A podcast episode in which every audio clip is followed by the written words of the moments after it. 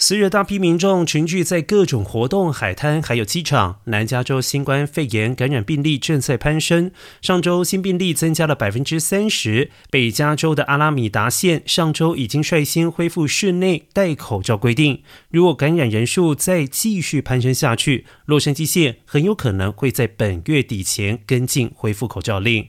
洛县卫生局局长费雷尔表示，倘若几周内住院速度加快，该县很有可能会被转移到 CDC 高度病毒活动类别，届时将会恢复强制室内口罩命令。